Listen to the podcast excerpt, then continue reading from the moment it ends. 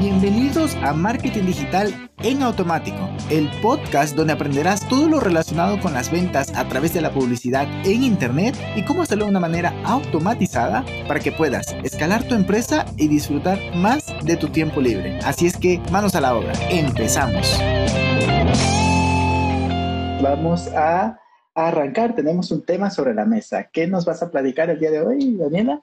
Vamos a hablar sobre marca personal, uno de los temas que más me gustan. Eh, cinco pasos para crear tu marca personal y monetizarla, ¿verdad? Que no es solo eh, que te hagas una persona referente en un sector, sino que luego seas capaz de sacarle el provecho a todo ese trabajo que conlleva, porque al final no es solo de voy a hacer mi marca personal, aquí vengo, sino hay un montón de trabajo atrás de eso. Eso es, eso es, me encanta. ¿Y te parece ¿Crees que sea posible que podamos comprimir todo ese conocimiento y experiencia en 25 minutos? Es decir, 20. Sí, sí, porque ya pasaron 5. Eso, eso, eso, eso. Tú me vas, Más que todo me vas interviniendo, yo, yo me rijo a tu, a tu, a tu entrevista. Órale, maravilloso. Pues entonces vamos a empezar. Tenemos eh, cinco pasos para monetizar, crear y monetizar tu marca personal. Venga ya, vamos con la primera, que incluso yo estoy listo también para tomar notas. ¿Qué te parece? Estoy dictado. claro que sí. Este, claro que sí. Para mí el paso número uno es definir por qué vas a crear tu marca personal y a quién vas a dirigirla. O sea, porque todos, yo he escuchado varias, eh, varios comentarios recientemente que todos tenemos algo que enseñar. Todos somos buenos para algo, pero ¿qué es lo que yo, de todo eso que sé, de todo lo que yo quiero compartir, qué es lo, lo que yo quiero que me identifiquen? Por darte un ejemplo, yo puedo ser marketer, puedo ser marketer digital, no soy buena para los deportes, pero supongamos que fuera deportista. ¿Con qué de todo eso quiero que me identifique mi audiencia? ¿Puedo ser nadadora o puedo ser marketer o puedo ser ambas? Entonces, ese es el, el paso número uno, ja, que tú definas eh, quién va a ser tu audiencia y con qué quieres que te relacione. Que por supuesto tiene que ser, yo considero una de las habilidades, uno de tus fuertes, algo que tú domines, ¿verdad? Porque va a ser muchísimo más fácil compartir, informar, enseñar sobre un tema que tú dominas. Uh, tienes toda la razón. Sabes que por aquí tengo dos grandes amigas. Jessica, gracias por confirmarme que eres tú. Viviana, amiga de la universidad. Un gran abrazo. Extraño mucho platicar contigo en persona. Espero que estés bien ella, Viviana, fue compañera mía en la universidad. No sé si ella se acuerde, pero di algunas charlas en la universidad. Bueno, no charlas, exposiciones de lo que estudiábamos. Y pues cuando me tocaba explicar sobre algo que sí me gustaba, por eso estudiaba esa carrera, pero no me apasionaba, mm. no me iba bien. O sea, no me salía del todo bien. Pero pues cuando escuchamos a alguien hablar, por ejemplo, en tu caso, de marketing, no, pues puedes fluir, puedes hablar dos o tres horas, puedo decirte, no, solo 20 minutos porque sé que podríamos extendernos, ¿no? Entonces, ¿es justamente de lo que nos hablas? Correcto, correcto. Y no aplica solo para marcas personales, también para los negocios. Muchas veces nuestro negocio fracasa porque no es lo que nos apasiona. Y yo lo puedo decir porque he tenido varios intentos que al inicio saca emoción, pero cuando se te empieza a poner las cosas difíciles, como, ay, pero le empezás a buscar primeros. Sí, ah, es como podrías decir, oye, ¿por, qué no, ¿por qué renunciar a mi trabajo? Mejor veo. Y, y, respetable, y es respetable. Intentaste otro camino de emprender, te diste cuenta que no era, puedes regresar y incluso fenomenal que te dices verdad y, y, tomas tu decisión.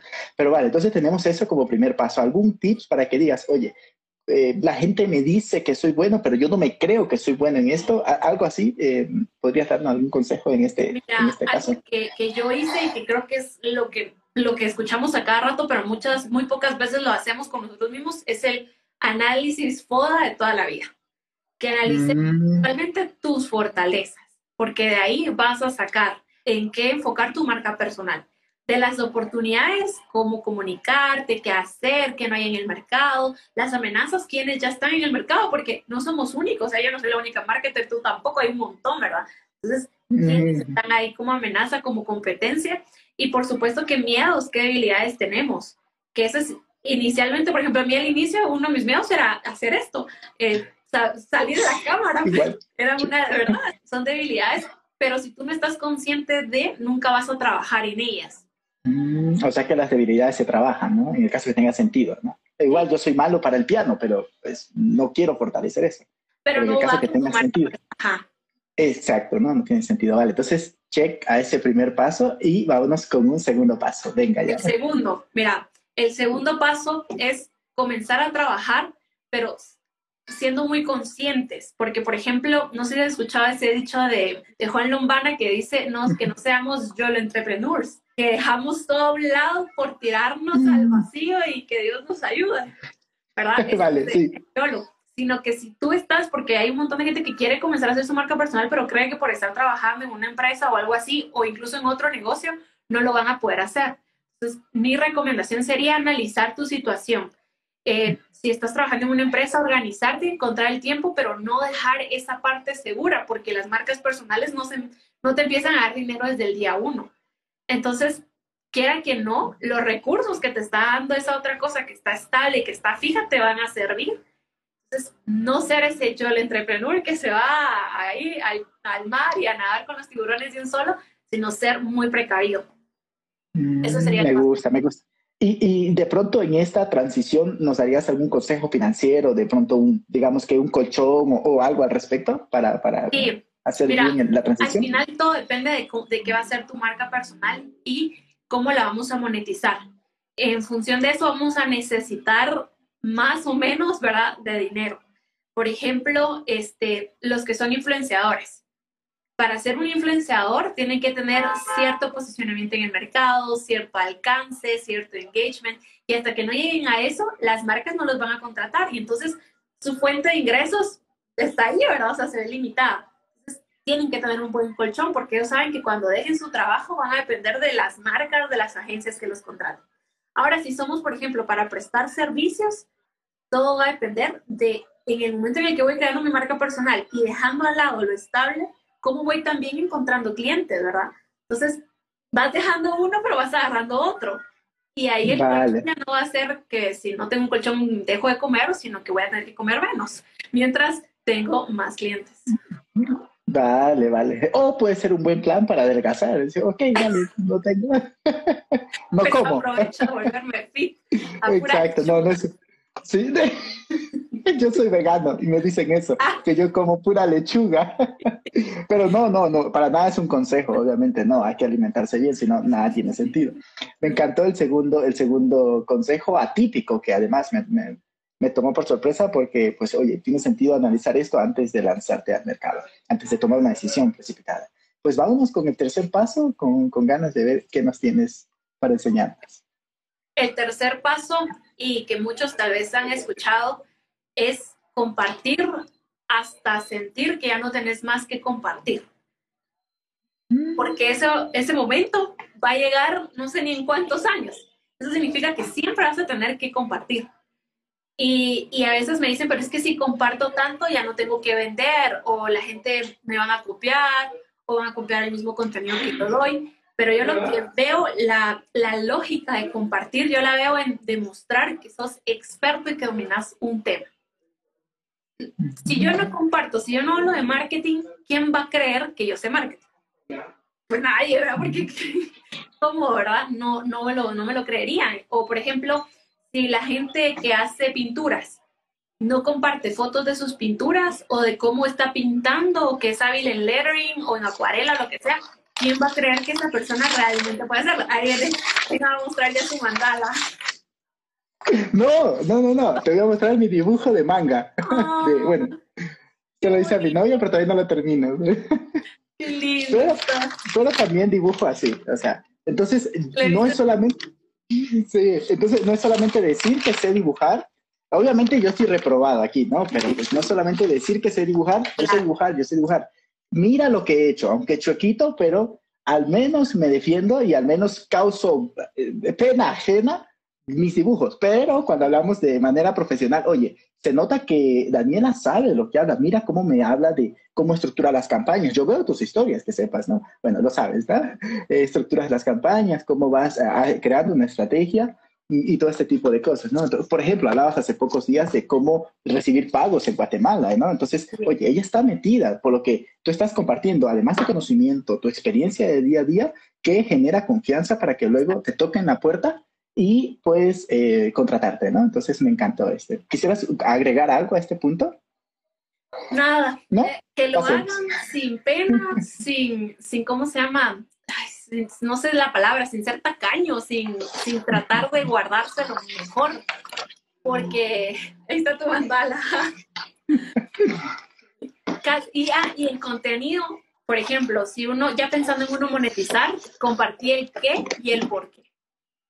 El cómo es que van a pagar. Yo comparto eh, mm estoy haciendo esto, ¿qué estoy haciendo? Porque quiero conseguir este resultado, porque quiero crecer en seguidores, porque quiero crecer mi comunidad, porque acaban de salir las opciones de publicidad. Yo, lo digo y digo qué estoy haciendo, pero cómo lo estoy haciendo está en mi curso. Pues vayan a comprarlo.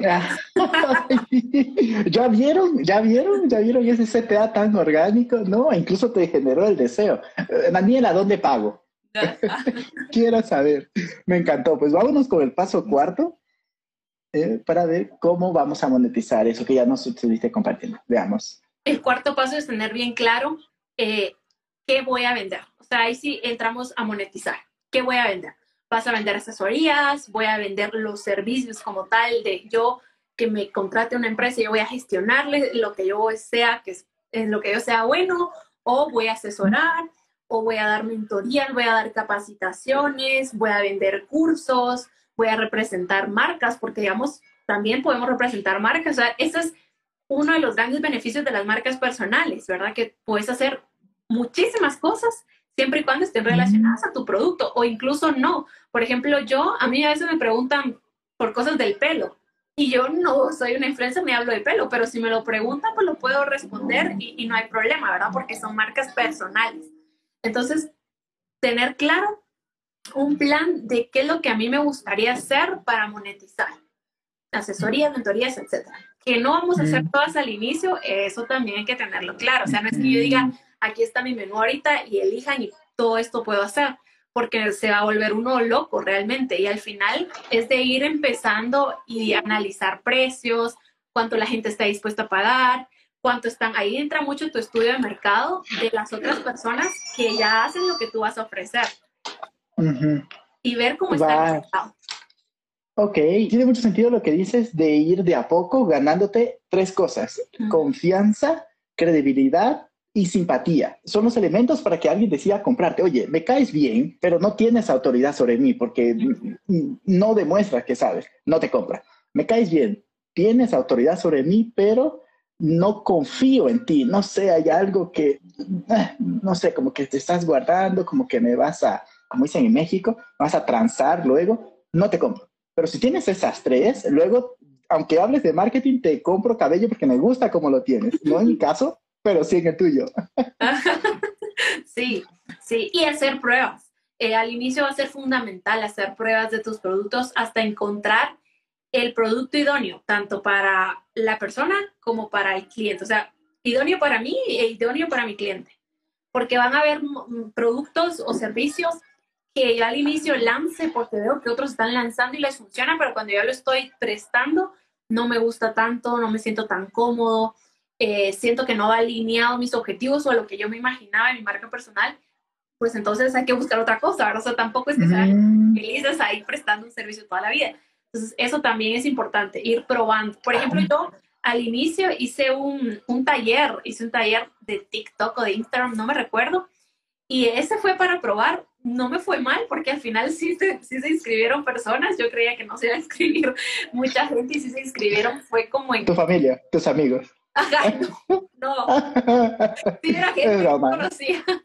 Fue como mayo por ahí o junio del año pasado y sí se inscribieron personas y a mí eso me sirvió para darme cuenta que podía enseñar y lanzarme un curso a otras cosas, porque yo sabía que, o sea, yo dominaba contenido y conocimiento y todo, pero no estaba tan segura si al compartirlo la gente me iba a entender, si iba a ser capaz de comprender y luego implementar lo que yo les dijera. Entonces fue un grupo muy pequeño que me sirvió para ver, ah, bueno, si entienden lo que les estoy diciendo y si son capaces después de hacerlo como para luego ir a más personas. Uh, sabes que esto que me dices me gusta e incluso para poner sobre la mesa un tema para un siguiente live dentro de algún tiempo de cómo hacer un MVP de cursos online, que es algo que tú has hecho, ¿no? Nos estás contando brevemente tu experiencia. Fuiste testeando un taller, luego lo llevaste a un curso actual de Facebook Ads que tienes, que es el momento del pitch. Cuéntanos, ¿qué es esto que tienes?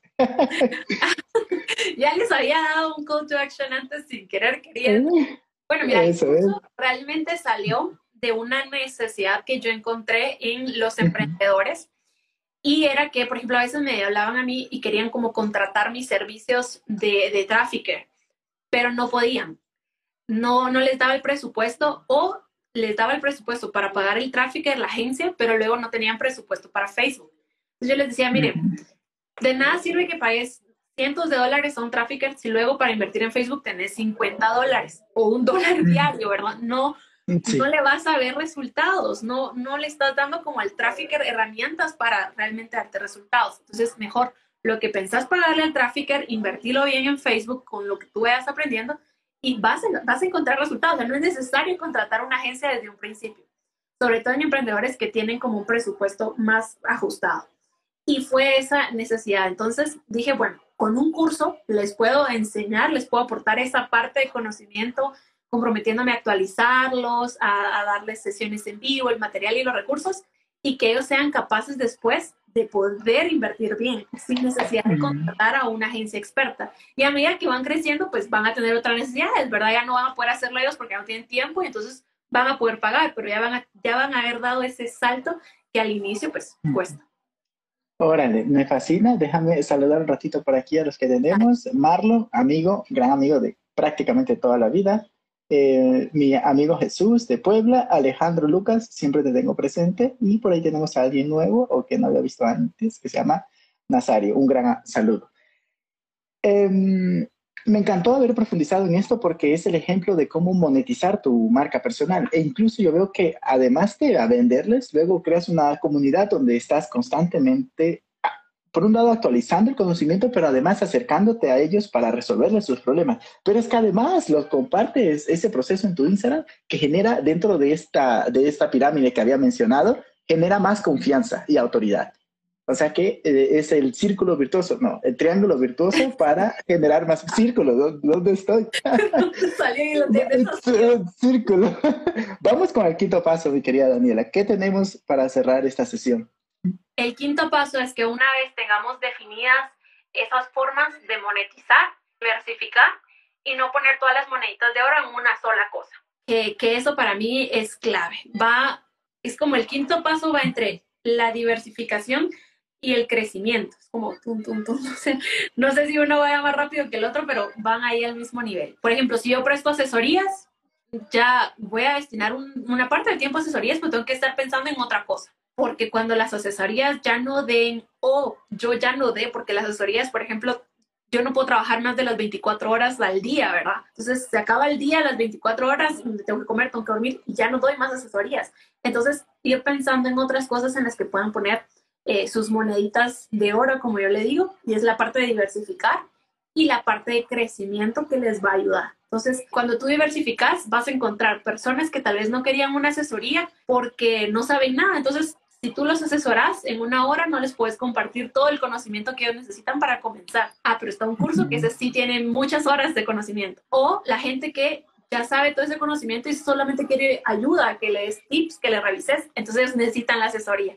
Que tú tengas diversificación en tus servicios o productos para ir creciendo con nuevas audiencias. Y pues bueno, el paso del contenido ese nunca se acaba. Ese es nunca se acaba. eterno. Uh, sí, sí, sí, sí. Incluso eh, podríamos de pronto dar un consejo de cómo hacer para que no te satures en la creación de contenido. De pronto, bueno, mejor que tú nos platiques, porque tú eres una máquina de hacer contenido que yo digo, quiero ese poder de, de Naruto que tú tienes de convertirte en dos o tres, haces clones, yo, ¿qué haces?